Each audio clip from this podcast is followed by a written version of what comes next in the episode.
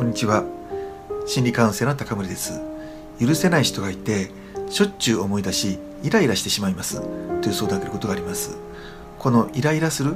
許せないっていうのはその人に対して今のところまだ期待を持っているっていうことの表れだったりするんですよね。要はなぜそれだけ許せないかっていうとこうしてほしいのにああしてほしかったのにでもしてない。こういうことをするべきじゃないのにこうされたみたいなそういった期待があるっていうことが非常に大きいですね。この辺がありますともしそれが実際に可能なものであれば解決に向かうっていうこともあるんですけども基本相手のことになりますのでこれはなかなか難しいですよね。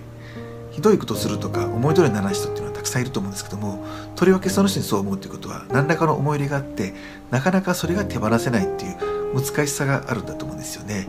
そしてそれが最終的に手に入らない思い通りにならないっていうことは非常にご自身にとって辛いことついこと時には非常に悲しいことだったりするっていうことが多いんですね。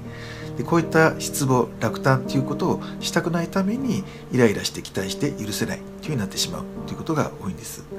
でこの辺を少しずつ気づいてその期待を手放していく。一時的には少し辛くなったり悲しくなったりっていうことはあると思うんですけどもそういったものも受け入れつつ和らげていくってことをやっていきますとだんだんある種いい意味での諦め手放しっていうことが起きてくるとするとかなり楽になってくるんですよね。もちろん程度によっては時間がかかったりそうでもなかったりっていうことなんですけども基本的にはこういった捉え方で進めていくことを通して楽になっていかれるっていうことがおすすめです。